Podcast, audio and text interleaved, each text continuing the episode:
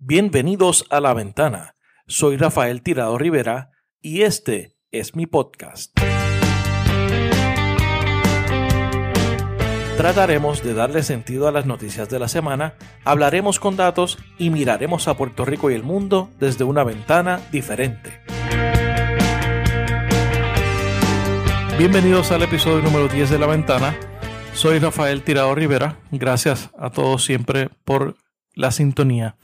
Esta semana tenemos de invitado al profesor Leonel Orama. Él es catedrático de la Universidad de Puerto Rico, recinto de Mayagüez. Se especializa en el área de ingeniería de potencia. Es miembro del comité timón del Instituto Nacional de Energía y Sostenibilidad Isleña, INESIS, que es un instituto adscrito al sistema de la UPR, de la Universidad de Puerto Rico. Y con el profesor Orama hablamos sobre el panorama energético de Puerto Rico luego del huracán María sobre la ley que promueve la privatización de la Autoridad de Energía Eléctrica, que nos dice que es un proyecto malo y de verdad que coincidimos con él luego del análisis que hacemos.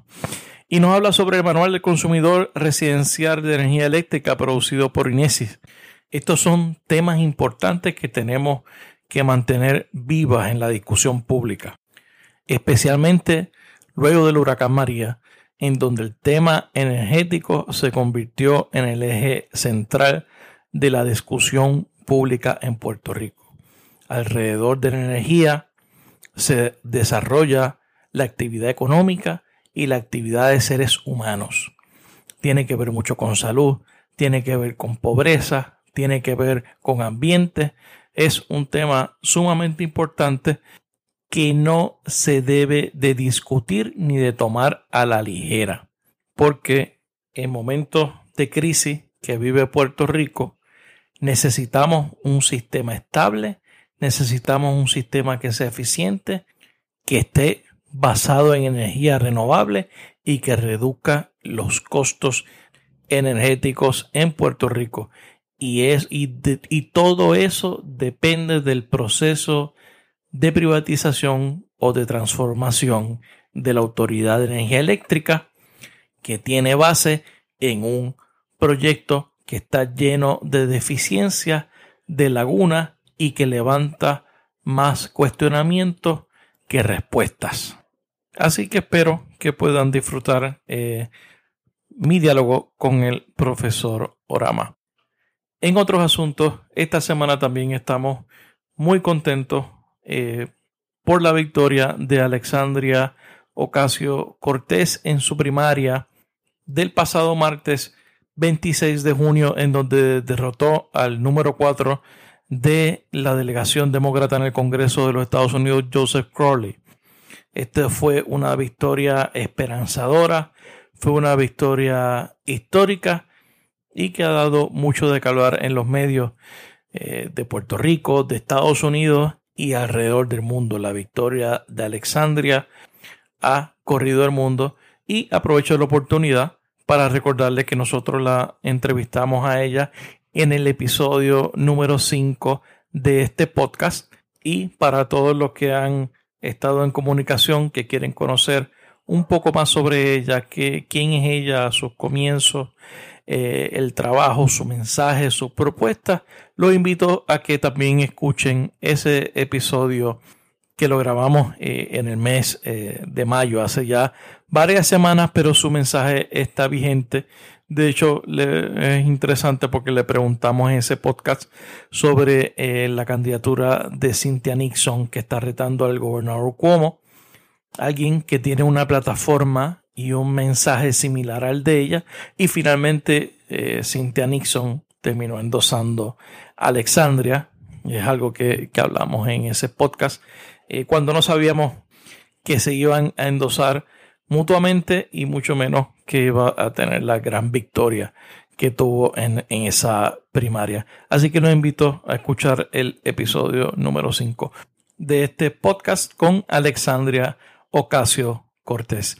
Y en el próximo episodio tendremos de invitado a Enrique Fernández Toledo. Él es encargado de los asuntos de Puerto Rico para el Center for American Progress, que es un think tank liberal con base en Washington, D.C., que ha comenzado a trabajar asuntos relacionados a Puerto Rico.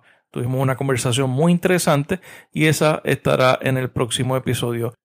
Recuerda que la ventana está disponible en tu app para escuchar podcast favorito y esta semana específicamente ya estamos disponibles a través de la plataforma de Spotify. Así que nos puedes escuchar en todas las plataformas para escuchar podcast. Recuerda que también me puedes seguir a través de las redes sociales, me puedes buscar como Rafael Tirado Rivera en Facebook, en Twitter y en Instagram. Y también te puedes suscribir a nuestro canal de YouTube en donde van a estar disponibles todos los episodios de este podcast. Así que los dejamos con la entrevista y nuestro diálogo con el profesor Lionel Orama.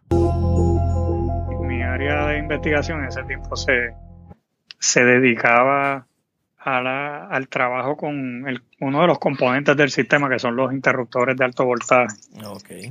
Que de hecho es uno de los componentes menos eh, trabajados, menos, de menos preocupación, pero si, si te fijas en los pasados apagones, antes de María, el apagón de septiembre del 2016. Eso fue uno de los que falló. se debió precisamente a los interruptores de alto voltaje. Así que este, yo, yo pude hacer un análisis con muy poca data, ¿verdad?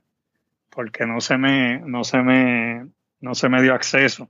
Eso te iba a preguntar eh, por pero hice un análisis. ¿Porque no existe la data o porque no te dieron acceso a, ella? No, yo más bien porque, porque no tuve el acceso, ¿verdad? Este, el, el acceso a esa data no fue público y al no ser público, este, pues entonces nos quedamos cortos, ¿verdad? Yo pude hacer un assessment eh, de cierta manera, ¿verdad? Y traer unos issues que son importantes tener en consideración para, para que eso no vuelva a pasar. Pero bueno, volvió a pasar después, ¿verdad? después de la tormenta, cuando ya el sistema se estaba recuperando, volvimos a tener otro, otra explosión de un, de un interruptor y todavía no tengo esos datos tampoco. Ese, fue el del árbol. Ese fue el del árbol que terminó, sí, terminó teniendo un asunto eh, relacionado a un interruptor también. Este, y, bueno, lo que quiero decir con eso es, en parte, una de las frustraciones, y aquí me voy a, me voy a confesar, ¿verdad? Vamos. Muy bien. Eh, una de nuestras, de nuestras frustraciones mayores, específicamente en la academia, es que no se utiliza al máximo los recursos de la academia. Entonces, eh, pues ahí tú tienes el ejemplo, ¿verdad? O sea, en Puerto Rico, eh, la única persona que se ha dedicado a estudiar tecnologías de interrupción de alto voltaje soy yo. Wow. Eh, y, no es que sea más grande que nadie, no soy un genio ni nada de eso, pero dediqué muchos años, ¿verdad? Pero eres ah, ah. la, persona con estudios.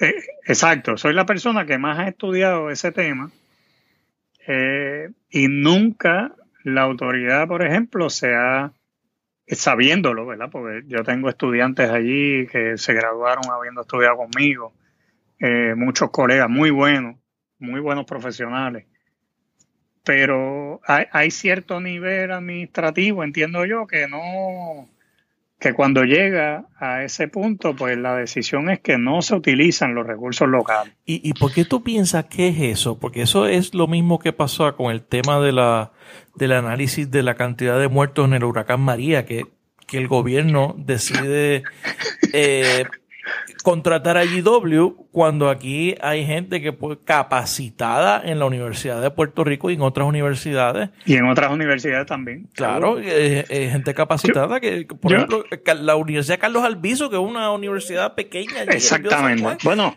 trabajó con Harvard y otras. Exacto, Harvard terminó reclutando gente local claro. ¿Y a quién fue? A una universidad de aquí.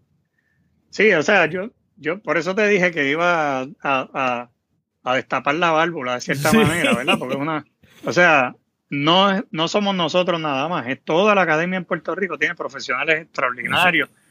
Antes se pensaba que los académicos éramos académicos y andábamos por allá por la nube de, de Valencia solamente, pero la realidad es que la mayor parte de nuestros expertos tienen experiencia de campo, tienen experiencia de investigación que en cierta manera es de campo también. Y entonces, este, no utilizarnos al máximo, pues es una, de hecho, es, ha sido despilfarrar la inversión en la educación puertorriqueña. Claro, una pérdida de recursos.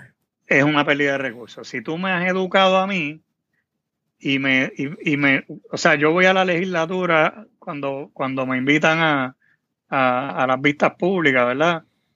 A pesar de que también ahí he tenido muchas, muchas frustraciones. me imagino. Este, siempre, voy, o sea, si nos invitan, vamos, hacemos una buena presentación y vamos. Y siempre nos reciben con bombos y platillos, nosotros somos expertos y esto. La gente vaya, qué bueno, qué bueno. Sí, sí, muchachos, eso es, olvídate, eso es lo máximo. Pero a la hora de la verdad, ¿verdad? O sea, yo no, mi trabajo como, como ingeniero en esta área no es realmente ir a presentar una ponencia que es un, es un, un white paper, vamos. una ponencia un white paper, ¿qué debiera hacerse? Bueno, pues, debiera hacerse esto, debiéramos considerar aquello.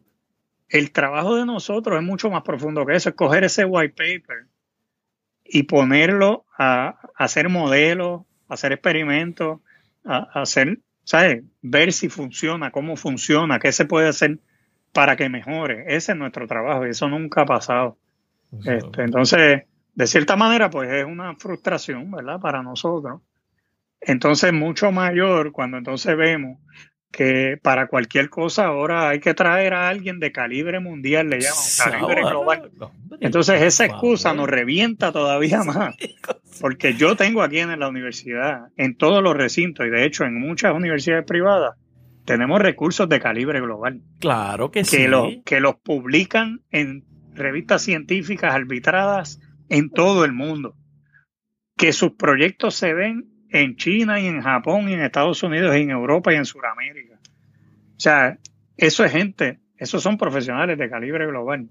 Pero entonces tenemos que traer a alguien de calibre global, que de hecho yo no he visto todavía ninguno de estos profesionales de calibre global que presenten su evidencia de que son de calibre global. O sea, yo no, no he visto una tesis de ninguno de ellos, un, artículo escrito. o sea, deben ser buenísimos profesionales, pero pero buenísimos profesionales tenemos aquí a montar por claro, Por ejemplo, Higgins tiene una planta de gas natural eh, con su nombre en Nevada. exacto, exacto. Ese, es el calibre global. Ese, pues yo tengo una planta privada. bueno, yo tengo una privada también. Yo tengo un generador de 10 kilovatios en mi casa. Todo el mundo ahora tiene planta privada. Tú sabes, todo el mundo, aquí si fuera por eso, todos tenemos una planta privada. O sea que.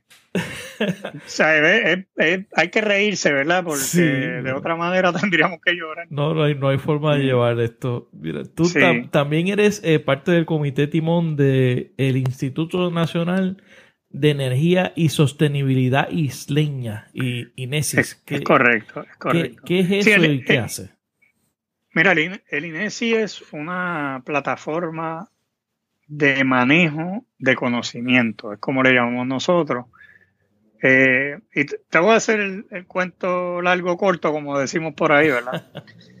en, el, en el año 2014, precisamente, cuando se está viendo la ley 57 en la legislatura, un grupo de profesores se da cuenta, se percata que la universidad está quedándose fuera de esa discusión, teniendo ya reconocidos recursos en el área de energía y de, electricidad y de energía, de las dos. Entonces, un grupo de profesores eh, le van al presidente con la propuesta de hacer un, un estudio alrededor de los 11 recintos de quiénes son, identificación de los recursos, ¿verdad? ¿Quiénes son la gente? ¿Quiénes son los recursos que tiene la universidad para, para manejar el tema de energía? Y resultó que había en el orden de noventa y pico, sobre 100 recursos. En toda la Universidad Profesor, de Puerto Rico. En toda la Universidad de Puerto Rico, todo el sistema trabajando directamente con el asunto de energía. Unos son ingenieros electricistas, otros son ingenieros mecánicos, pero así también hay gente en, ciencias sociales, en ciencias políticas, en psicología, en, administración pública, en leyes. imagínate, tú dime un área en física, en química, en, en historia. Imagínate un área del saber y hay alguien que su investigación va dirigida al tema de energía en esa área. Tenemos antropólogos que estudian el tema de energía. O sea, o sea, nosotros tenemos un caudal de sobre 100 recursos alrededor de la universidad que trabajan directamente el tema de energía. Entonces el, el presidente recibe ese informe y, y el reto, ¿verdad? De, que la universidad tiene un mecanismo que son los institutos nacionales y de hacer un instituto nacional, de hecho el primer instituto nacional de la Universidad de Puerto Rico se convierte en un instituto nacional de energía y sostenibilidad. ¿Por qué sostenibilidad? Porque desde ese momento ya nosotros estamos participando en conferencias internacionales donde el tema sustancial es el desarrollo sostenible del planeta, porque pues obviamente tenemos eh, asuntos de cambio climático, eh, necesitamos adaptarnos, tenemos que cada vez eh, crear soluciones que sean sostenibles, sociedades que sean sostenibles, negocios que sean sostenibles, inclusive en Puerto Rico hasta la deuda queremos que sea sostenible. Ese es el propósito de promesa. Claro. Que la deuda sea sostenible. No es que eliminemos la deuda, es que haya una deuda que se puede pagar y se puede seguir cogiendo por el, por el resto de la existencia, podemos seguir cogiendo prestado. Exacto. Así que sostenibilidad es un gran issue a nivel global. Eso, eso es y entonces, hay conferencias de cada eso. Conferencias, este, hay un, en las Naciones Unidas, hay lo que llaman el Sustainable Development Network, que de hecho la Universidad de Puerto Rico pertenece y, su representante es el Instituto de Sostenibilidad, de Energía y Sostenibilidad. Así que empieza este movimiento de insertar a la universidad en el tema con, el, con la fuerza que tenemos de un recurso extraordinario que tenemos eh, de, en el tema de energía y sostenibilidad. Y así se crea por certificación, la certificación número 149 de la universidad, de la Junta de Gobierno, en el 1415 eh, se crea el Instituto Nacional de Energía y Sostenibilidad Isleña. Entonces el INESI, la idea de nosotros no es, eh, es un instituto de investigación con el propósito de insertarse en la política pública del país. O sea que nosotros desde el saque estamos participando en cuanto, o sea, nosotros estamos como el ajo y la habichuela. Donde quiera que se hable del tema, vamos a estar metidos. están buscando, este, tratando de influir en la discusión sobre el tema de energía. Exactamente, estamos buscando todas las maneras, de todas las maneras posibles, influir sobre la discusión con toda la investigación que se lleva haciendo por años en la universidad sobre el tema de energía, con datos, con, modelos, etcétera, etcétera. Entonces, de ahí parte el esfuerzo de la, del INESI. El INESI lo que tiene son, estamos cumpliendo nuestro tercer año. Y en tres años, ahora mismo, ya para el mes de julio, de junio, estamos, eh, estamos poniéndole básicamente eh, esteroides al INESI. Ok. Y estamos haciendo una plataforma del mismo, el mismo tipo de plataforma del INESI. Estamos haciendo una plataforma de colaboración interuniversitaria, donde estamos incluyendo Universidad de Puerto Rico y sobre 20 universidades en Estados Unidos, que después de la tormenta, porque tú diste en el clavo ahorita, o sea, después de la tormenta todo ha cambiado. Estas universidades están en Puerto Rico haciendo investigación sobre resiliencia, sostenibilidad, el asunto energético, el asunto social, este, la deuda, sigue por ahí para abajo. Hay mucho interés en Puerto Rico. Mucho interés. Este, hay universidades que tenían dos y tres grupos trabajando aquí, ellos mismos, la misma universidad no sabía quién, a quiénes tenía acá. Entonces la idea de la plataforma es que nosotros podamos, en esencia, como funciona el instituto, es que el instituto está observando la necesidad el instituto tiene una, una, vamos a decir, una extensión, una extremidad que le llamamos el foro de constituyentes. El foro de constituyentes es una, es una reunión mensual aproximadamente. A veces son cinco semanas, seis semanas, pero tratamos de que sean por lo menos diez al año, en donde escuchamos a todos los constituyentes en el tema energético que sea posible en la reunión. Y ahí tenemos participando a, la UTIER. Y tenemos en la misma mesa participando a, la Asociación de Industriales. Tenemos alcaldes, tenemos, tenemos comunidades, líderes comunitarios, tenemos gente que participa porque pues ellos les interesa participar, les interesa el tema. ¿Eso es por invitación o, es abierto? Al es abierto, pero la realidad es que eh, la gente se entera a través de la página de Facebook del instituto. Ok. Este, y, preguntan si pueden ir, todo el mundo está invitado, o sea, es abierto. Facebook es la plaza pública, así que es abierto. Exactamente, e, exactamente. Así que tratamos de que sea, es un proceso transparente, toda la, lo que se habla se va llevando a la página del instituto para que estén esas presentaciones disponibles, todo el que quiera verlas.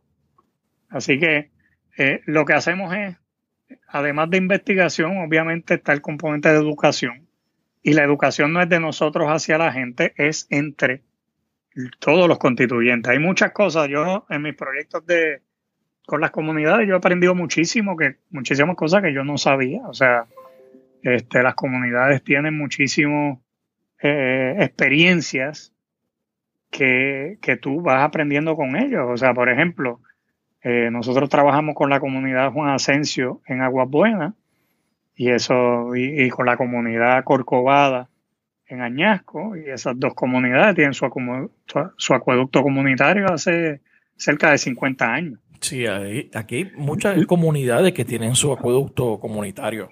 Es correcto, hay 250 y pico de comunidades que todavía su agua es de un acueducto comunitario y además que la autoridad de acueductos no ni se acerca o sea, no hay, no, hay tal cosa como que van a tener acueducto de acueducto. De hecho, ellos han manejado, muchos de ellos manejan muy bien su acueducto, muchos de ellos los estamos apoyando, ¿verdad? Con, con eh, dándole el apoyo técnico para que mejoren su operación, haya menos contaminación, haya un producto de agua eh, más saludable.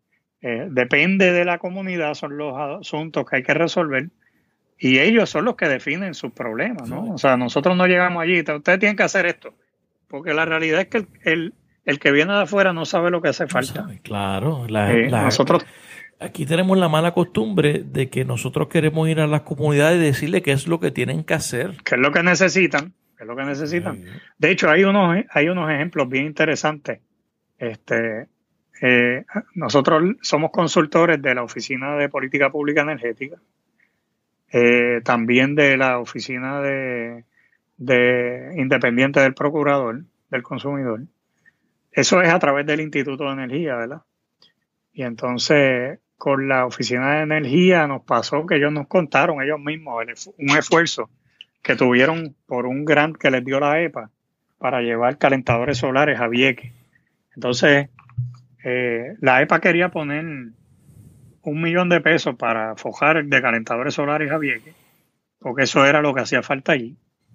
Entonces, la, oficina, sí, la oficina estatal de política energética le dice, para, para, para, dame 200 mil adelante, vamos a ver qué logramos con eso. Y después, si es exitoso, pues entonces seguimos para adelante. Pues, ah, pues está bien, vamos. Entonces hicieron una campaña con altavoces, por radio, todo lo que pudieron, por la prensa, etcétera, para que todos los, los, residentes de Vieques se acercaran para básicamente regalarle un calentador solar. Y resultó que con 200 mil dólares se le podía poner, podían ponerse cerca de 100 sistemas. Este, resultó que a, la, las reuniones llegaron menos de 40, de 40 familias y resultaron poniendo eh, menos de 25 sistemas. Eh, ¿Por qué la gente no quería algo que se están regalando? Bueno, pues posiblemente porque para ellos eso no era un problema. Claro, eh, que la gente piensa, que uno piensa que están dándote de gratis eh, o un calentador solar, pues todo el mundo va, a ir para allá. Pero si eso no te resuelve un problema. Si no te resuelve un problema, entonces te está causando otro problema, porque entonces ahora tengo esta cosa allá arriba y tengo que darle mantenimiento y, se lo llevo un huracán, pendiente. Y si se me viene un huracán o si se me daña, tengo que arreglarlo. O sea, hay una inteligencia en las comunidades que no hay profesional que entienda a menos que se meta allí y empiece a colaborar con ellos, a darse cuenta verdaderamente de ese expertise que ellos tienen, aceptarlo y entonces implementar nuestro apoyo técnico, implementarlo para apoyar lo que verdaderamente son sus necesidades. Entonces el instituto funciona así, o sea, nosotros no vamos a decirle a nadie lo que tiene que hacer. Nosotros vamos, vamos buscando cuáles son los problemas y esos problemas tratamos de montar un equipo que, ayude a esa comunidad a resolver o por lo menos aliviar su, problema. ¿verdad? esa es la naturaleza del instituto y estamos montando un instituto mayor que le llamamos la plataforma RISE Puerto Rico, eh, que es esa colaboración con universidades tanto de Puerto Rico como de Estados Unidos para seguir un, instituto en esteroides, una cosa mucho más grande eh, por, la, por el interés que han mostrado estas universidades. En Puerto Rico, ese, es el, último, el proyecto más grande que estamos corriendo ahora en el instituto, ¿verdad?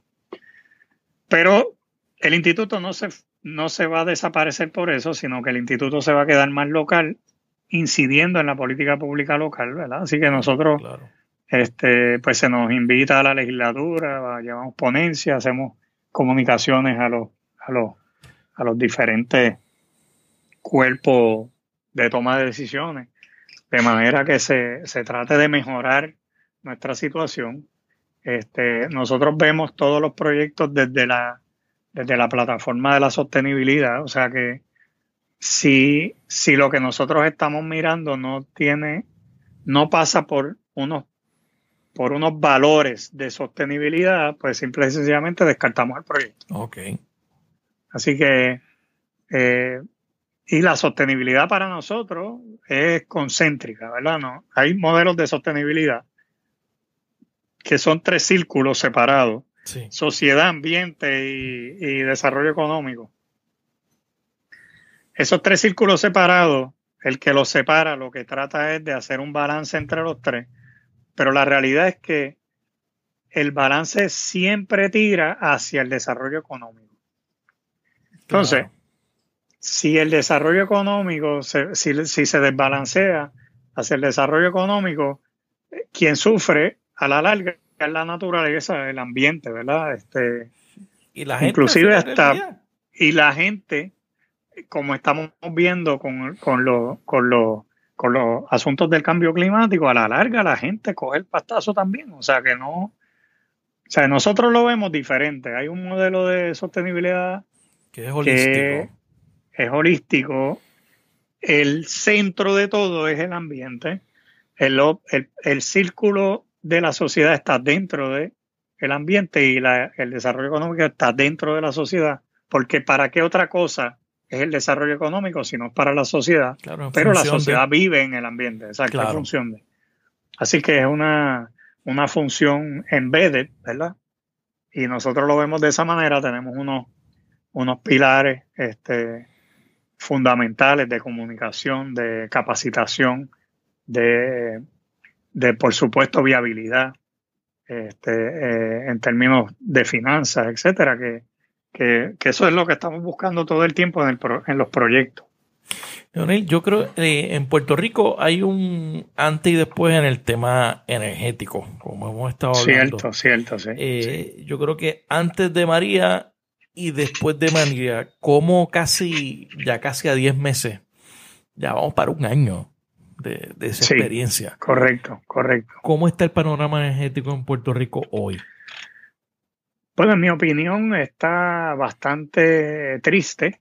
Yo sé los esfuerzos que se están haciendo, que se han hecho. Yo conozco gente dentro de la autoridad, yo sé el esfuerzo que han hecho para restablecer el sistema. Este, he visto, yo estuve inspeccionando daño después de la tormenta Así que pues vi de primera mano todo el daño que, o, no todo, pero mucho del daño que, que causó la tormenta en el sistema, ¿verdad? Vi de, de, primera mano también las compañías que vinieron a restaurar y estaban haciendo un buen trabajo. O sea, eh, sin embargo, eh, pues no es, no es secreto, ¿verdad? Que, que lo que se ha estado trabajando y con mucha razón es en restablecer el sistema. Pero restablecer el sistema es restablecer lo que teníamos. Lo que había, y que es básicamente lo que había, lo que había y remendado. Y remendado, exacto. Entonces a eso vamos. ¿eh? O sea, el sistema que nosotros teníamos no era un sistema eh, obsoleto, como se ha querido plantear. Mm, explícame nuestro sistema, bueno, nuestro sistema eh, se sigue cada vez que se modifican los estándares en Estados Unidos, en Puerto Rico se modifican los estándares también. Ok. Así que nosotros venimos modificando estándares desde que existe la autoridad. Y los estándares, o sea, si tú vas a hacer una construcción hoy, eh, la construcción va a estar hecha con los estándares que aplican hoy, ¿verdad? Ya sea residencial con el eh, Código Nacional de Electricidad, ya sea a nivel eh, industrial con el Código de Seguridad Eléctrica, este, y así con un sinnúmero de códigos y estándares eh, nacionales e internacionales. Eh, Así que. O sea que somos. Eh, que, estamos pidiendo demasiado que si viene un huracán categoría 1, 2, 3, que pretender que tengamos luz este, durante todo, bueno, bueno, ahí, que vamos. Porque eso, digo, yo soy, yo personalmente pienso es que obviamente si viene un huracán, la luz se va a ir. porque estamos en una isla y es difícil el acceso. Eh, o sea que, no, y, y, además va a tomar tiempo en lo que se, se restablece el servicio. Y, e, y eso, eso yo creo. Si eso se, si Puerto Rico se llamara Utah, pasará lo mismo. Sí, yo entiendo que sí. De hecho, yo, yo he vivido en Estados Unidos y en Estados Unidos los sistemas no son a menos que tú estés en la ciudad y todo soterrado, ¿verdad? Que en muchas de nuestras ciudades hay muchas cosas soterradas. Yo he estado en Estados Unidos en sitios donde usted ve un sistema de distribución igual de viejo de las que los que vemos aquí, con postes de madera podridos y qué sé yo qué. Obviamente. Hay, veces que yo no, yo, yo no entiendo el estándar que nos queremos imponer nosotros o el que nos quieren vender. Sí. Bueno, hay, hay varias cosas, ¿verdad? Yo, obviamente, eh, aquí viene en parte el, ¿cómo diría yo? El asunto de que nosotros, bueno, me decía mi papá cuando yo era muchacho, yo me imagino que tu papá te habrá dicho esta frase también. La grama siempre se ve más verde al otro lado de la vela. Sí. O sea, entonces, si tú no has salido de Puerto Rico, tú crees que el sistema eléctrico, ¿verdad? Hablando del sistema eléctrico. Claro. Tú crees que el sistema eléctrico del, vecino es el mejor. Claro. Pero si tú has salido, te das cuenta que en, el resto del Caribe, en Estados Unidos, en muchas, en muchas áreas, eh, en Europa, en muchas áreas, en, en Centro y Suramérica, en muchas áreas, tú vas a encontrar sistemas que no, que no tienen la calidad de nuestro sistema. Es el mismo sistema, claro. Es el mismo o, peor. Eh, exacto. Entonces, claro, nosotros ciertamente, y esto sí es, también es, eh, tampoco es un secreto, hemos sido eh, flojos, vamos, dándole mantenimiento al sistema. Entonces, es otra cosa. Si por un lado las cosas nuevas las construimos bajo estándar, las cosas viejas las dejamos que se destruyan, run to failure. Claro. O sea, está funcionando, no hay que arreglarlo. Y eso no es cierto. En, en, la, en los sistemas hechos por el hombre, lo que no funciona hay que remendarlo. Y hay que remendarlo, no remendarlo, hay que arreglarlo, ¿verdad? Ponerlo este, como debe estar. Entonces, por ejemplo, una de las cosas que en Puerto Rico, y esta es mi opinión y la comparto con muchos de los colegas, en Puerto Rico el sistema al que hay que darle trabajo y meterle la mayor parte del dinero es al de distribución. Okay. ¿Por qué? Bueno, el sistema de distribución cuando viene una tormenta se destruye. Pero en esta tormenta, que fue una de las tormentas más grandes que hemos vivido en Puerto Rico, por lo menos en la historia que conocemos, el sistema de distribución, hubo segmentos del sistema de distribución que se quedaron intactos.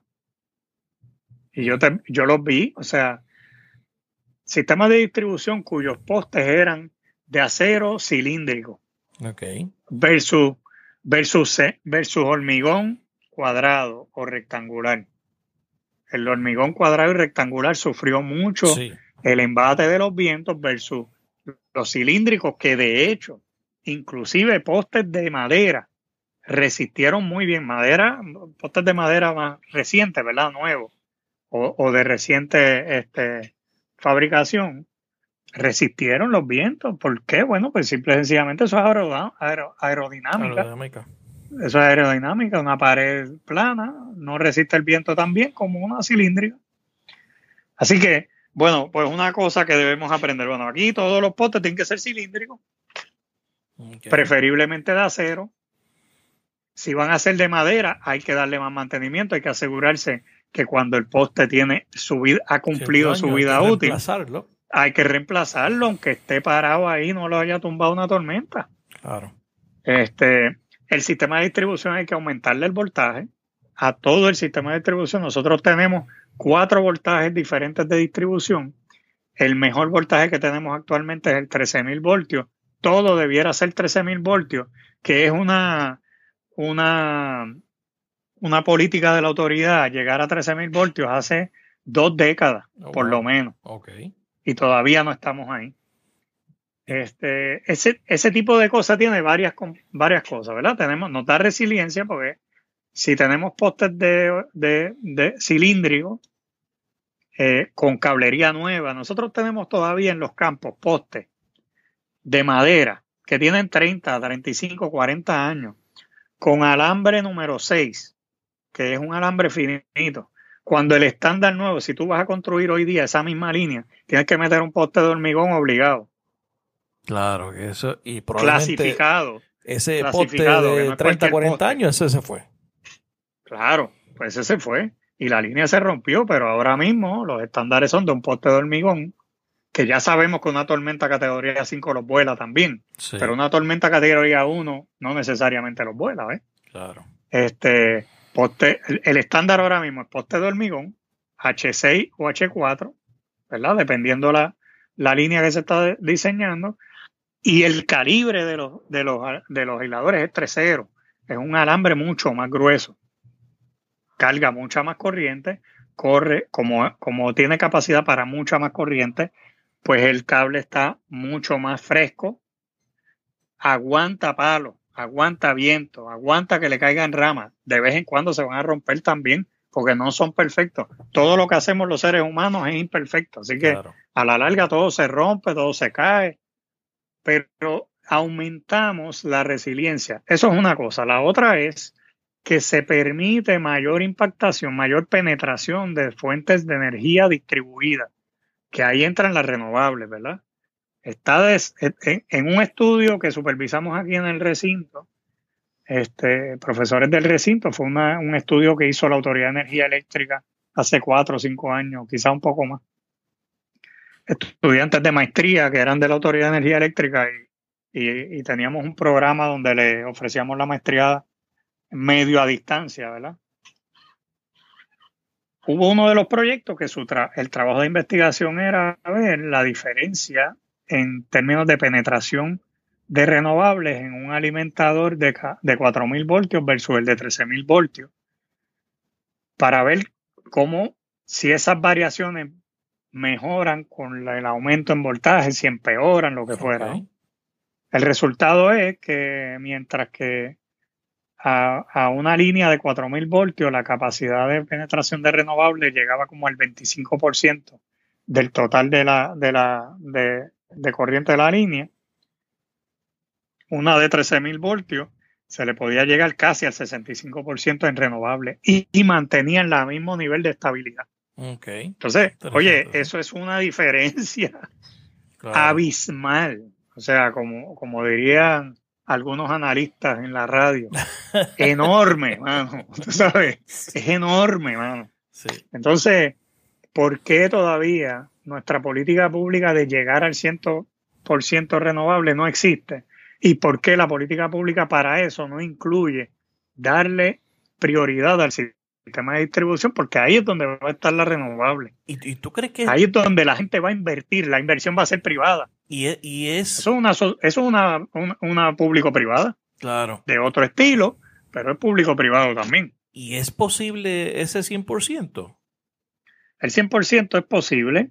Eh, eso no es de la noche a la mañana, definitivamente requiere, requiere cambios al sistema de distribución, al sistema de transmisión, requiere cambios de mercado, requiere cambios de tarifas, requiere cambios administrativos, requiere políticas específicas, requiere regulación, requiere muchas cosas, pero es posible en términos de recursos. Nosotros tenemos, si, si buscamos el estudio que hicieron algunos de los colegas que son parte del instituto, eh, hicieron un estudio que se llama el ARET, aparece en la página del recinto de Mayagüez, eh, A-R-E-T, U-P-R-M, uno pone eso en, en el search y aparece el estudio completo. Ese estudio, entre otras cosas, concluye que en Puerto Rico hay al menos cerca de eh, hay, hay recursos renovables entre, entre sol, entre sol, viento, eh, algunas tecnologías marítimas y biomasa. Hay, hay, hay, sí, biomasa. Hay recursos para darle con el 10% del recurso. Oye, esto es bien interesante. Con el 10% del recurso que tenemos, podemos darle más de 200, 200% el consumo, el consumo a ese año que se hizo, que se hizo ese estudio. En el 2009 estoy casi seguro que fue el estudio y en el 2009 fue uno de los, de los años de mayor consumo comparado con hoy. hoy tenemos mucho menor consumo. Hay menos consumo que hace. Ha venido disminuyendo. Entonces, la posibilidad la hay, la tecnología la hay, la tecnología ha venido bajando de, costo dramáticamente. De hecho, nosotros hace dos años en el proceso de, de, del Plan Integrado de Recursos de la Autoridad que se dio en la Comisión de Energía, planteamos que una de las fallas que tenía ese, ese plan de, de, integrado de recursos era que no tomaba en consideración eficiencia energética, no tomaba en consideración respuesta a la demanda, no tomaba en consideración almacenamiento y se mantenía limitando las renovables a 20% en el peor, en el mejor de los casos. Y la respuesta, y, y, lo planteábamos con los datos de nuestros estudios adicional a la literatura que existía en ese momento que estaba diciendo que en 5, 6 años el almacenamiento de energía iba a estar a unos costos muy asequibles bueno, pues esos cinco años. Sí, esos cinco años se adelantaron ya a dos. Wow. A cinco años, acaba de decir Elon Musk que como él es Tesla, pues todo el mundo le cree. Sí. nosotros lo dijimos hace dos años, pero Tesla lo dijo, ahora la gente le cree. Hace, para, para de aquí a tres años, a, a cinco años de aquí, al 2022, Tesla predice que las baterías de litio son las que van a estar a 100 dólares el kilovatio hora. Hoy día, a 120 uno consigue, 120 dólares el kilovatio hora, uno consigue baterías de ácido que hay que darle mantenimiento. Claro. Son, son para energía solar, son deep cycle, se pueden, son buenas, o sea, no es una batería que se te va a dañar de un día para otro. Pero esa es la tecnología que vale 110, 120 dólares el kilovatio hora almacenado hoy y para esa fecha, de aquí a cinco años, la de litio va a valer eso. O sea que lo que estamos hablando es de que entonces esa tecnología, el que está dispuesto a darle mantenimiento a su sistema, podría estar teniendo baterías a 20, 25 dólares el kilovatio hora. O sea, eso es una cosa que el que no se mueva pierde, definitivamente. Tiene que ir rápido. Que no se mueva pierde.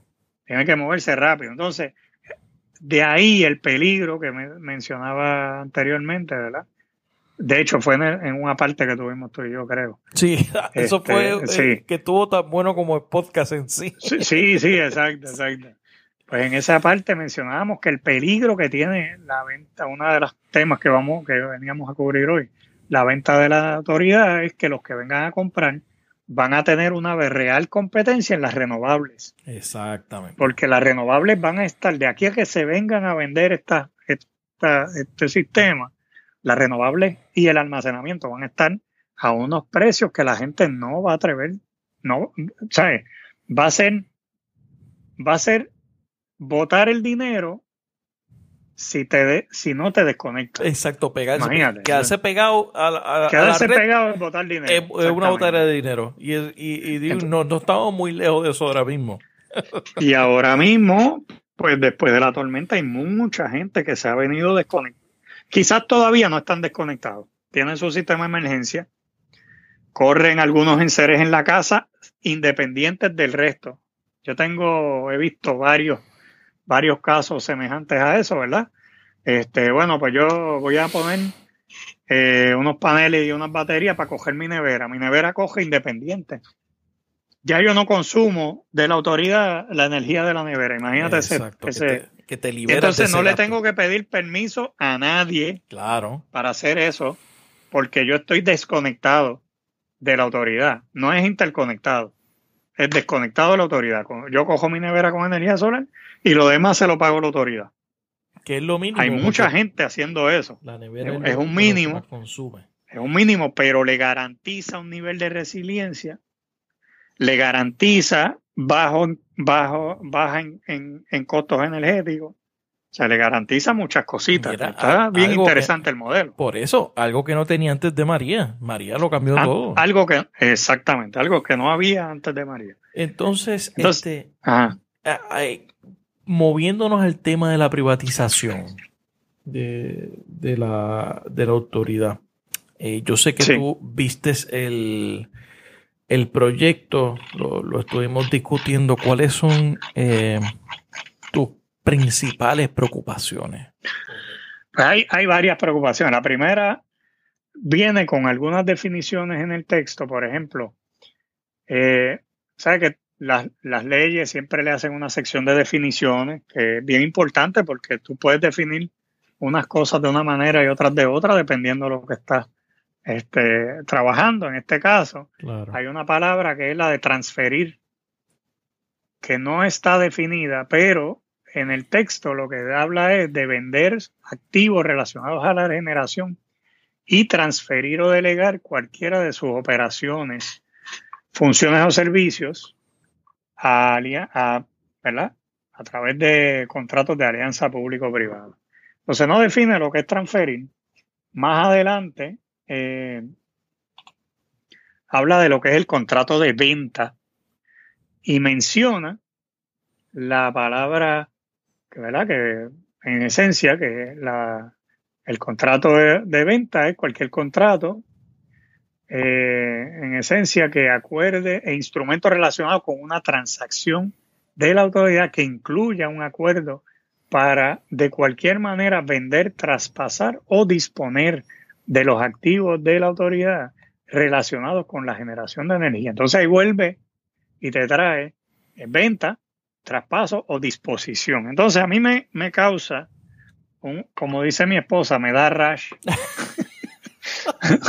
me da rash esto porque primero dice que vamos a vender los activos de generación, pero aquí me está diciendo que ese contrato de venta puede incluir traspasar los activos de generación. Eso no es lo mismo que venderlo. Son dos cosas diferentes. Son dos cosas diferentes porque ahora yo digo, no, yo, yo quiero yo, yo, esta es mi, esta es mi propuesta. Y entonces mi propuesta es de que me traspasen los activos. O sea, yo no voy a comprar nada, pero van a ser míos porque, porque más adelante vemos que la política pública es eh, la política pública específicamente dice que es agilizar un proceso justo y transparente para el establecimiento de alianzas público-privadas con respecto a cualquier función, servicio o instalación de la corporación pública y a vender sus activos relacionados a la generación. Entonces, me está diciendo por un lado, el contrato de venta puede ser vender o traspasar o disponer, inclusive puedo echar al zafacón esta chatarra y, no hacer nada con ella. Entonces, ¿qué quedamos?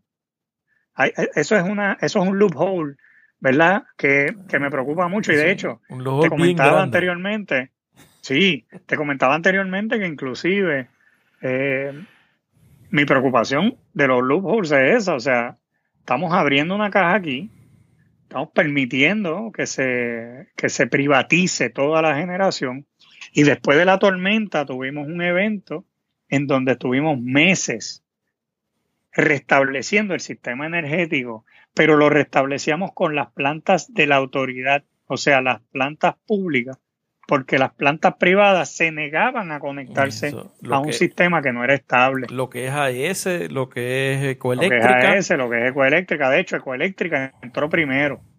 Ah, y, entró bastante rápido. Yo creo que ya como a las 3, 4 semanas ecoeléctrica empezó a generar. Pero AES estuvo meses de meses que no generó. O fuera de servicio fuera de servicio y no era porque y estaban listos para generar, pero el sistema según ellos no estaba listo y no vamos a venderte energía. Pues. De hecho, me pregunto si hay una cláusula donde tuvimos inclusive que pagarle por la energía que ellos no nos estaban vendiendo. Que dejaron de generar seguramente. Que dejaron, eh, seguramente, porque esas cláusulas existen en esos tipos de contratos. Y ese es el peligro, ¿verdad?, que, que existe en este tipo de cosas. Hablábamos también de que una, una de las cosas que quizás cambia un poquito la, el proyecto original es que eh, le vuelven otra vez a dar poderes, entre comillas, a la Comisión de Energía. Y dice que la Comisión de Energía va a proveer un certificado de cumplimiento de energía que lo hace una vez ellos acreditan el contrato de, de, venta o de alianza eh, pero ¿qué pasa?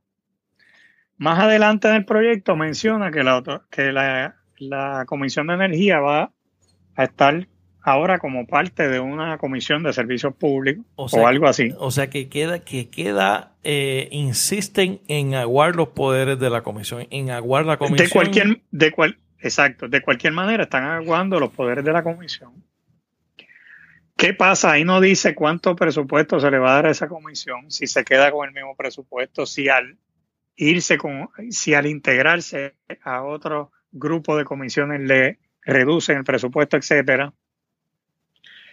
¿Y qué pasa? Si la, de hecho, más adelante este proyecto establece el término en tiempo que tiene la comisión para evaluar ese contrato. Esos no son contratos de de las 18 páginas que salió esta, este proyecto de ley la primera vez. Claro, Estos son, contratos de miles de páginas. Ahora son 30. Estamos hablando de contratos de miles de páginas con miles de, de cláusulas eh, bien complicados porque estás hablando de cosas bien técnicos tanto en lo, en, lo, en lo eléctrico, en la ingeniería como en la, como en la cuestión de financiera, etcétera. Eh, entonces le dan 30 días a la comisión para hacer el assessment de ese contrato y decidir que le da un certificado de cumplimiento. ¿Qué pasa si la, si la comisión no logra en 30 días evaluarlo? Si no tiene los recursos, o sea, los comisionados no lo hacen todo ahí, los comisionados tienen un equipo de trabajo que los ayuda a, estudiar todo el proceso para saber cómo es que van a, a, tomar la decisión.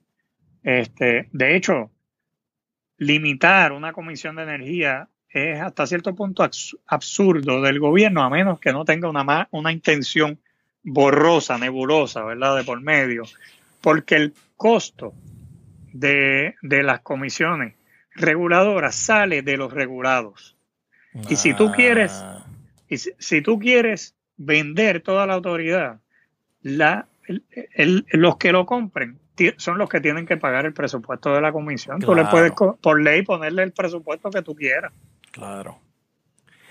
Y, darle la fortaleza que tú quieras como ente gubernamental para asegurarte que tienes unos ojos velando por el bien común.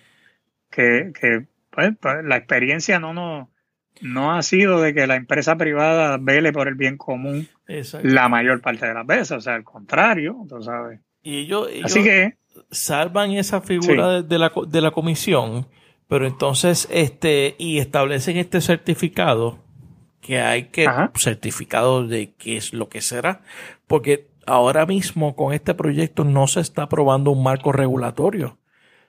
Es correcto. Tampoco la política pública. que ellos es, como si eh, están haciendo los pasos de atrás para adelante. Lo primero que debieron haber hecho es establecer una política pública con un marco regulatorio para entonces después comenzar el proceso. Diría yo que sí. debería ser así. ¿no? Sí, no, no, no mover la cajeta delante de los bueyes, Exactamente. Como, nos decían antes también. Así que, sí, o sea, tengo, tengo fundamentalmente las mismas preocupaciones ah, que tenía cuando. discúlpame, que también el proyecto te dice que la, que la, a pesar de eso, la comisión no puede enmendar los términos. Ah, claro, claro. Sí, sí, no pueden vender los términos. O sea, la comisión puede, el proceso de negociación. Puede ser, exacto, puede certificar o no después que se negoció. Ese es el poder que tiene, pero obviamente hay muchas cosas que no, no clarifican si la comisión va a tener las garras suficientes, porque como tú bien mencionas, no, el marco regulatorio no está puesto. Así que no está en esta, en esta ley. De hecho, lo sacaron de esta ley. Claro. Sí. Entonces hay, hay un par de, preocupaciones adicionales. Te comentaba que hay unos, hay unas limitaciones bien, bien, que son inminentes, de hecho, en la venta de la autoridad, que de hecho ya mencioné una, lo voy a repetir, pero que son, que es bien importante que se, que se atiendan. Y este proyecto ni siquiera, ni siquiera la, la no las ve ni como fantasma, vamos. Primero, la Autoridad de Energía Eléctrica tiene una deuda que unos dicen que 7 mil millones, otros llegan hasta 11 mil millones. Yo no sé cuánto, pero muchos miles de millones. Sí, un montón de dinero. El que compre, ¿con qué parte de la deuda se queda? ¿Se queda con la deuda? ¿Se queda con parte de ella? ¿No se queda con la deuda? ¿Quién paga esa deuda ahora? Porque en la emisión de bono de esa, en, la, los documentos de emisión de bono de esas deudas, establece que la deuda está garantizada por la venta de energía. Entonces, si el gobierno le dice, no, no, en el contrato de alianza tú no tienes que coger con la deuda, eso me encargo yo. Eso es otra pelea que tienen los bonistas, porque van a venir, oye, pero tú me garantizaste esto, esto, este dinero con la, con la venta de energía y ahora esta gente va a vender energía y no está vendiendo energía para pagarme a mí. Claro, y, te aseguro que el, privatizador no va a correr con la cuenta tampoco. El privatizador no va a coger con la cuenta, eso estoy seguro. y de hecho, si lo hacen coger con la cuenta como quiera, la va a tirar para adelante a los consumidores. Y de hecho, ese posiblemente sea uno de los talones de Aquiles para que la, la para que la, energía no se quede a 21 chavos y siga aumentando dramáticamente el costo. Pero es, que el proyecto no tampoco garantiza una reducción en, la tarifa. Digo, y es que no lo puede hacer. No, lo puede hacer en realidad. no lo puede hacer, no lo puede hacer. No lo puede hacer porque cuando ellos miran los números se dan cuenta que, no puede bajar y que de hecho eh, privatizarla no lo, no lo va a bajar el, la literatura es bien clara en, ese, en esos términos. O sea, en Estados Unidos, por ejemplo, eh, la, la, la energía generada por los privados es entre uno y casi tres centavos más en promedio que la de la generador que sigue de las compañías públicas y que y que las cooperativas que son privadas pero es otro modelo entonces, bueno, pues, pues ahí tú tienes los números bien claros. O sea, si nosotros, de hecho, la autoridad lo tiene a 21 chavos, pero subsidiando. Sí, Entonces, por, eso es ¿qué va a pasar si, qué va a pasar que era el próximo, la próxima limitación, qué va a pasar con los subsidios? Ese, la autoridad, es otro La autoridad, exacto, la autoridad tiene legislados cerca de 20 subsidios o sea, eh, quiere decir, cuando decimos que la autoridad se quebró ella misma, yo cuestiono eso siempre, porque como bien dice parte de esta ley, la autoridad es una creación de la, de la legislatura y la legislatura decide cómo se hace esta cosa. Pues la legislatura muchas veces ha decidido por dar subsidio. Y, y cuando aquí hablamos de subsidio, siempre pensamos en los residenciales públicos. no, ellos no son los únicos subsidiados. Esa es la más fácil. Aquí se, sí, esa es la fácil. Aquí se subsidian hoteles. aquí se subsidia la industria, aquí se subsidian las iglesias, aquí se subsidian los municipios. O sea, hay una... ¿Dónde se atiende eso aquí? ¿Quién va a pagar por los subsidios? ¿Se lo van a respetar al que privatice? Yo lo dudaría mucho. Yo creo que el que privatice va a cobrar. claro. No matter what, a, menos que, exacto, a menos que el gobierno le pague por los subsidios. Entonces, bueno, ¿cuál es el negocio aquí? Diablo. ¿Y quién paga por los subsidios? quién paga pues una contribución especial. Vamos a terminar pagando nosotros otra vez. claro, entonces, entonces cuando, cuando, cuando el director ejecutivo, de hecho, que esta es una que tengo por soltar hace unos días y, no la he podido soltar, aunque la puse en las redes, ¿verdad? Pero cuando el director ejecutivo, Walter Higgins, se atreve a decir que aquí hay que generar con, con carbón, porque eso es lo más barato. Sí, ciertamente, eso es lo único que dijo, ¿verdad? Es lo más barato, porque aquí la, la compañía que genera con carbón genera carbón, pero la ceniza quiere espetárnoslas en un vertedero local, quiere regarlas en camiones por ahí, pues, las tiene almacenadas en un monte, que en la, tormenta cogieron por todos los acuíferos del área azul. La riega por este, todo aquello allí. Eh, la tiene frente, frente, a su, frente a la planta de carbón, allí las tienen. exactamente. es un, voy a hacer un, podcast de eso específicamente, pero eso. Se podríamos hablar de eso, uno nada más, nada más de eso. Entonces, claro, la energía generada con carbón es bien económica porque todas las externalidades, o sea, los daños que hace ese carbón, los pagamos de otras maneras porque en esa ya está aprobado por la Escuela de Salud Pública de la, de la Universidad de Puerto Rico, otros de nuestros colegas que trabajan en energía de otra manera, que en esos alrededores de las plantas de carbón, de, de petróleo, etcétera, la incidencia de enfermedades respiratorias, por ejemplo, es alrededor de nueve veces más que en el resto del, que en el promedio de la isla. Eso, no, eso, es un escándalo. Oye, es, eso es un escándalo, porque entonces eso es, privatizamos, fantástico, carbón, y ya lo genero a 10 chavos el kilovatio hora. Sí, pero es que si le sumas lo que tenemos que pagar tratando niños con asma, ancianos con asma, sin contar otras cosas que pasan con el, con, el residuo del carbón. El cáncer, los índices de cáncer, en esa zona de Guayama y Salinas se han disparado. Exactamente, cuando tú le sumas eso, es mucho más cara esa energía que cualquier energía renovable. Tiene un costo social. Y eso es lo que esta gente no quiere, no quiere entender. Entonces, bueno, Ahí tienes otro problema. Tenemos el problema de la deuda, tenemos el problema de los subsidios. Eso es subsidiar también. La operación de AES está subsidiada. Ellos ganan dinero porque le compramos obligatoriamente casi 75% de lo que puedan generar de su, de su capacidad o más. Y encima de eso, ahora tenemos que manejar el carbón, la ceniza nosotros. Eh, y las enfermedades las manejamos nosotros. Porque le tomaron el pelo. Porque le tomaron el pelo al gobierno o se dejó tomar el pelo con el cuento de que se dejó tomar el pelo. cuando le iban a llevar la ceniza de donde la sacaron, porque nunca lo hicieron. Sí, exactamente. Entonces, ahí es donde tenemos, eso también es un subsidio, la gente no lo ve como un subsidio. Eso no es el residencial público. Esos son unos individuos que están haciendo millones de dólares vendiendo energía y a esa gente lo tienen subsidiado porque ahora el desperdicio, las consecuencias de la quema del carbón las tenemos que pagar nosotros de otras maneras. Eso es subsidio también. ¿Qué se va a hacer con esos dos?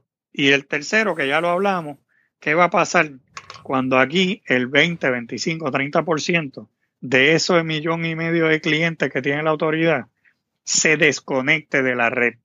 ¿Cómo lo están haciendo? como está pasando. Entonces, nada de eso se está atendiendo en esta ley. Yo estoy seguro que en el que en, el, en la ley que, que, regula el marco, ¿verdad? De venta o de, bueno, esta regula la venta, el que cree el marco regulatorio no lo va a atender. O sea, la preocupación tiene que ser bien grande eh, y tenemos que hacernos, ¿verdad? Escuchar. Así que, ¿qué más podemos hacer? Pues eso es lo que tenemos que estar mirando. ¿Qué más podemos hacer? Este para que ¿Esta es la única forma de transformar nuestro sistema energético? Bueno, nosotros hemos planteado en el instituto eh, y, coinciden muchos colegas del área ¿verdad? De, de ingeniería, que el sistema, la transformación del sistema eléctrico, de hecho, el sistema de energía no es un sistema tecnológico. Eso es una, eso es una mentira. El sistema de energía es un sistema sociotécnico, le decimos nosotros. Okay. Sistemas sociotécnicos son un problema perverso. ¿Qué es un problema perverso? Explícame eso. un problema perverso es un problema que tú resuelves por aquí y se daña por acá. Okay. Y arreglas acá y se daña por allá. Y cada vez que tú tratas de resolver con tecnología un problema, causas dos problemas o tres. Esa es la ley de la física. Esa es la ley de la física, es acción y reacción. Eso es lo más simple del mundo. Lo, lo, lo, las filosofías orientales le dicen el karma. Cada acción tiene una reacción. En, en, la filosofía moderna, pues es la tercera ley de Newton. Correcto. Acción y reacción. Si nosotros ponemos una planta de carbón, va a haber unas consecuencias de esa planta de carbón. Y sin hablar de la que nos querían espetar de quema de basura en Arecibo. La de quema de basura, bueno, yo no estoy totalmente en contra de ese tipo de tecnología, pero sí de los procesos que se llevaron a cabo. ¿eh? Entonces, aquí el proceso quizás es lo más importante para resolver los problemas. Este, el proceso debe ser limpio debe ser justo, transparente, debe ser bien lo más democrático posible. Debe ser nivelado. Y, todo esto es social. Nada de esas cuatro características, esos cuatro pilares, ninguno tiene que ver con tecnología. La tecnología la tenemos. Tenemos los recursos renovables. Tenemos la, de que de hecho el 100% de tiene que ser la meta. 100% renovable tiene que ser la meta porque el único recurso que nosotros tenemos es renovable. O sea que uno, uno puede decir, uno puede plantear seriamente de que la meta debe ser el 100% de renovable. Claro, claro que sí. Que eso se tarde 40 o 50 años es posible, pero la meta tiene que ser 100% renovable. En Islas Vírgenes, otro territorio americano que tenemos aquí al lado de nosotros, esa es la meta. Y sabes que ya ellos van por el 20 y pico por ciento. Y nosotros aquí, limitándonos al 15 o 20 por ciento, todavía vamos por el 3. Cuando ya para este año se supone que estemos sobre el 12. Wow. Así de simple. En Hawái, otra isla, la meta también es 100%. Claro, no es 100% para mañana. En las Vírgenes es 100% para el 2045. En Hawái es para el 2050 y así sucesivamente, pero la meta es 100%. Porque hasta que no tengamos la meta de 100%, nosotros no sabemos para dónde vamos, como el capitán que anda sin brújula. yo quiero, de hecho, esta, eh, sí, esta ley, si tú lees esa exposición de motivos, es un poema realmente, es un poema épico. Sí, una mitología, es una mitología. ¿tú sabes? sí, esto, Tú estás siendo muy generoso, yo es un cuento lo que está. Es un cuento, bueno, por eso, por eso te digo. Es un cuento, es un, poema. O sea, esta gente quiere un sistema justo, humano, es renovable y solidario. Y le ponen todas estas cosas que que, que yo los leo y me, me son appealing. Claro, para mí. Que, porque eso es lo que yo busco. Apaciguar a una gente. Exacto. Sí, pero si no viste en el que, Claro, no, no viste que dice que es humano y que es solidario. Exactamente, pero no, en el contenido no está eso. No está, no está, porque si es humano y solidario, y si es justo y es democrático, aquí estaríamos mirando que ahora mismo no tenemos clara la visión energética del país, que debe ser tener un sistema sostenible, resiliente, justo, democrático, este, con el máximo de, penetración en renovables y el máximo es 100, ¿verdad? O sea, debe ser. Y, lo vamos, y esto lo vamos a lograr de aquí al 2050, ponle. Pues fine, pues sabemos para dónde vamos que de hecho, hablando de principios democráticos, ahí yo no, no veo por ningún lado cómo se acomodan las cooperativas. Que es una, de hecho, hay un proyecto de ley que dejaron tirado ahí, que era para establecer que las cooperativas pudieran estar compitiendo en ese en este proceso. Aquí las dejaron. Sí. Esto es manos privadas, dice. Digo, las cooperativas podrían decir, bueno, nosotros somos privados también. No, claro, pero, pero eh, es otro tipo de ente privado, ¿no? Es, más es otro tipo de ente privado. ¿verdad? Si queremos ser más democráticos. Claro, eh, claro. Una estructura. Pero además, las cooperativas no tienen el poder económico y político que tiene un Southern Company, por ejemplo. Ah, no. Obviamente. O sea que si tú no lo estableces como que vamos a, a hacer este marco regulatorio para apoyar a que también haya cooperativas. Porque de hecho, yo eh, los microredes no me hacen sentido sin, sin el sistema cooperativo. Sí, las microredes son naturalmente una cooperativa. Por eso, sí, no, eso no. Lo que, lo que pasa es que aquí lo van a ver como, mira, esto está bien fácil. Esa gente allá arriba, en Tetuán 3, en Utuado, pues que no le vamos a llevar energía y que hagan su microred allá en una cooperativa. Ah, pues, que pasó en Estados Unidos en los años 30 y pico. Sí, eso Las compañías privadas no iban a electrificar el, país completo y los y el mismo gobierno le dijo a los a los a los agricultores, ¿sabes qué? Háganse ustedes mismos una cooperativa y hagan y electrifíquense. Sí. Y así lo hicieron. Y, en Estados Unidos el 75% de las compañías de electricidad son cooperativas. Y son exitosas, son modelos exitosísimas. Claro, operan cerca de 15% del total de la red. ¿Verdad? del, perdón, del total de, de, clientes. Claro. Pero, pero porque pues son fincas, tú sabes, lo que tienen es, ellos tienen tres o cuatro veces más conductores que, que cualquier que cualquier compañía eh, privada en la ciudad. Pero, pero sí, ese es un modelo que no se establece aquí, no se tomó en consideración tampoco. Este, el, el, proyecto es malo, o sea, yo no, no puedo decir otra palabra. yo, yo soy de la gente que generalmente no utiliza esa palabra. Para mí, malo y bueno son unos extremos que, realmente no, no dicen mucho en, en mi, en mi en mi filosofía de vida, ¿verdad? Pero este proyecto es malo, no puedo decir más nada, ¿sabes? Este, no, no tiene ninguna verdadera garantía de que el país va a estar mejor cuando se venda. Es que tantas... Y ese debiera ser el norte de ese proyecto. Es que tantas cosas que dependen de, del sistema eléctrico y de la forma en que se maneja. O sea, lo vemos, correcto. lo vivimos. Es correcto. O sea, como si no hubiéramos pasado esta experiencia de hace cinco, de hace 10 meses.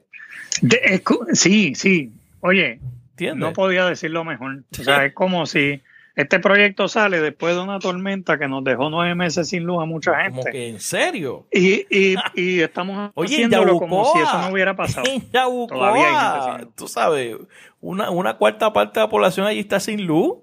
Sí, impresionante. ¿eh? Y, y esto no le garantiza a esa gente nada. Al contrario, esto le garantiza que a menos que ellos se organicen como comunidad y tengan su propia red, no van a tener energía jamás. jamás. E, eso es lo que... Esa es la garantía. Esto le garantiza a esa gente que son menos que los demás. Exacto. E, e, es, una ley que provoca la inequidad. Wow, terrible. Mira, para concluir, eh, Inesis lanzó recientemente el manual de consumidor residencial de energía eléctrica.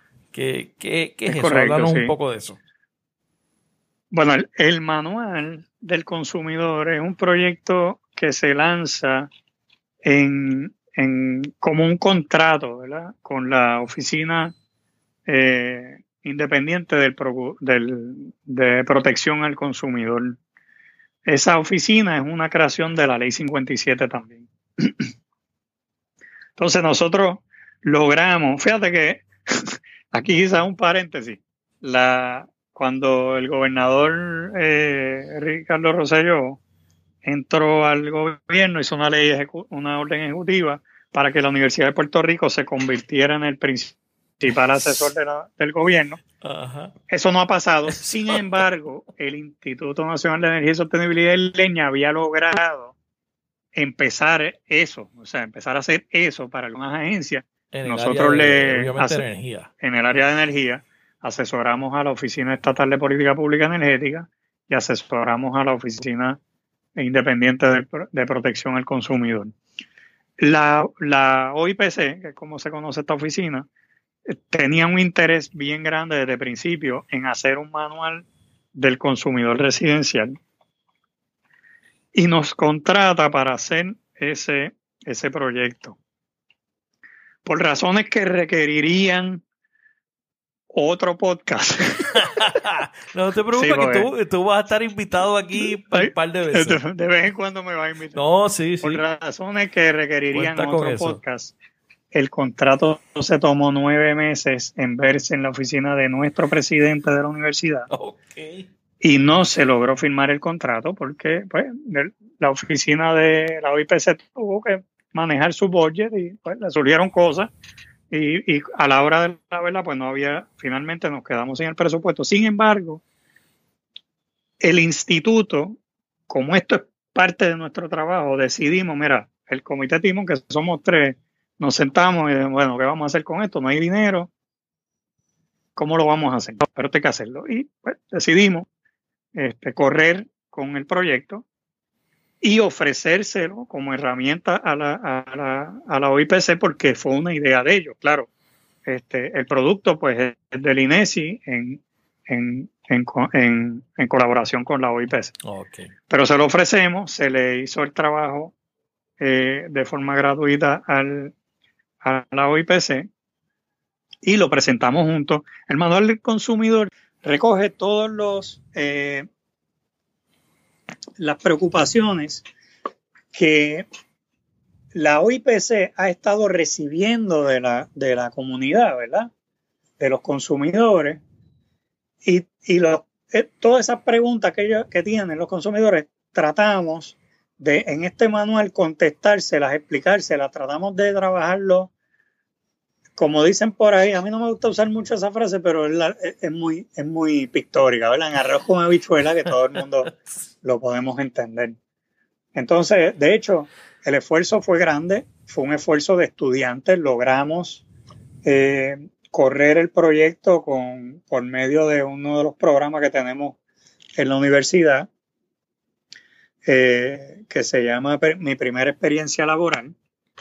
Eh, pudimos pagarle a tres estudiantes de, bachillerato para que trabajaran el proyecto y obviamente pues nosotros estuvimos ahí apoyándolo. Tremendo. Así que el manual recoge esas preocupaciones de, eh, del consumidor. Intentamos explicarle de la manera más simple posible todas esas preocupaciones, empezando desde el sistema eléctrico, cómo funciona, cómo es el sistema de la casa, cómo, cómo leer la factura de energía cómo entender y, e identificar cuándo estás usando más la energía, cómo identificar cuándo se te puede eh, acusar de uso indebido de energía, cómo objetar la factura, eh, eficiencia energética, cómo identificar oportunidades de eficiencia para bajar el consumo energético, recomendaciones para disminuir el consumo o conservar este los sistemas de energía renovable, de lo que se tratan, los diferentes sistemas, los componentes que tienen. Inclusive le añadieron los estudiantes unas guías de preguntas para hacerle a los instaladores. Para que para que puedan tener una hacer una decisión más este más eh, educada no este, inteligente sí. Y entonces eh, inclusive le añadimos eh, cosas que habíamos desarrollado antes de la tormenta. Nosotros antes de la tormenta este, desarrollamos dos infografías donde le explicábamos a la gente qué hacer, cómo prepararse con, si tienes planta eléctrica, cómo prepararte si tienes eh, eh, paneles fotovoltaicos y los incluimos también en el manual. Así que son una serie de herramientas para que la gente pueda entender mejor el sistema, entender mejor cómo se le cobra, estar un poquito más preparado le explicamos cómo llevar una querella eh, a, la, a la OIPC o a la comisión. Tremendo. O sea que es una, es una herramienta, son herramientas para que el consumidor pueda, este, pueda estar más preparado para esto. a la misma vez cumplimos, ¿verdad? Con el propósito, uno de los propósitos es de educación, así que la idea es diseminarlo al máximo. por eso el documento está bien completo. Inesi.upr.edu, ahí está en, el, en la parte de arriba, en el slider, ahí está, dice el manual de consumidor de redes. En, el inicial de la... De energía eléctrica, ahí está, ya yo lo descargué.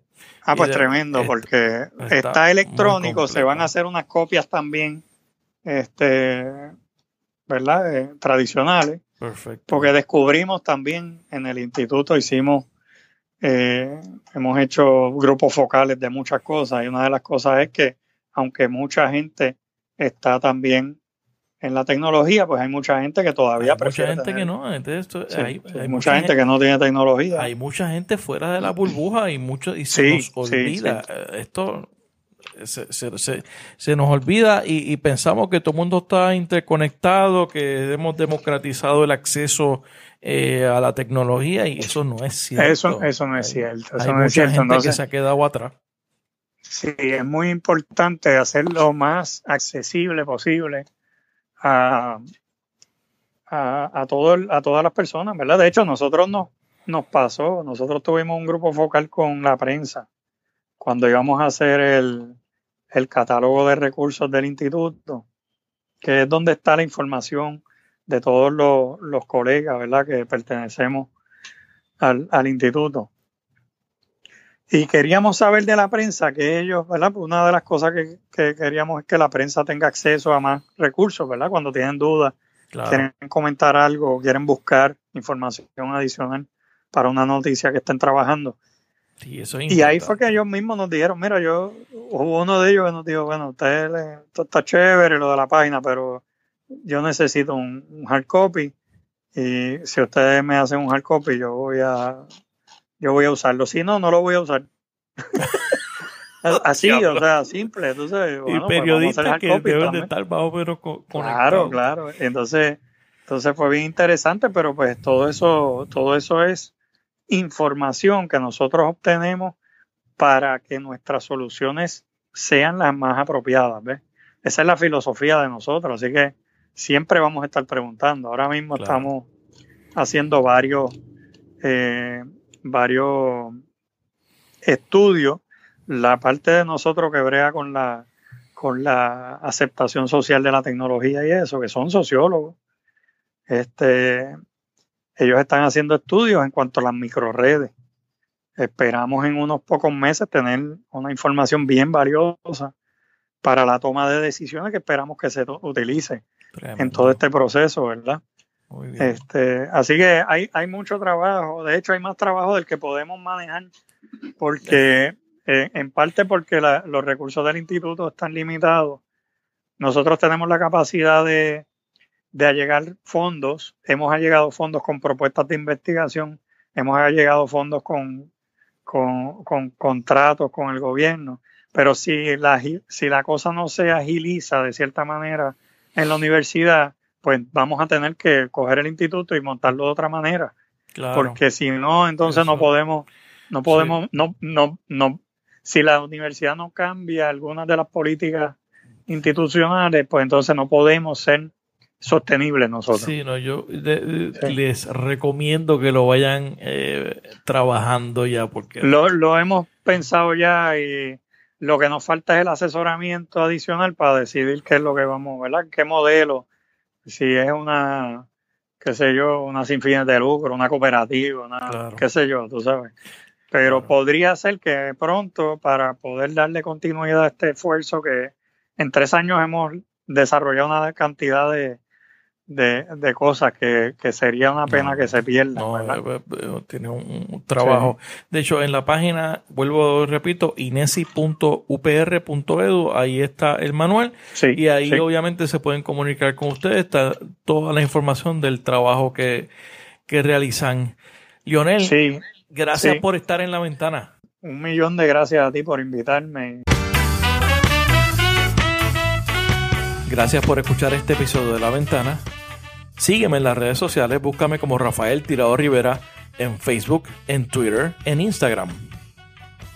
La Ventana es una producción de Change Lab Media para Rafael Tirado Rivera. Hasta la próxima.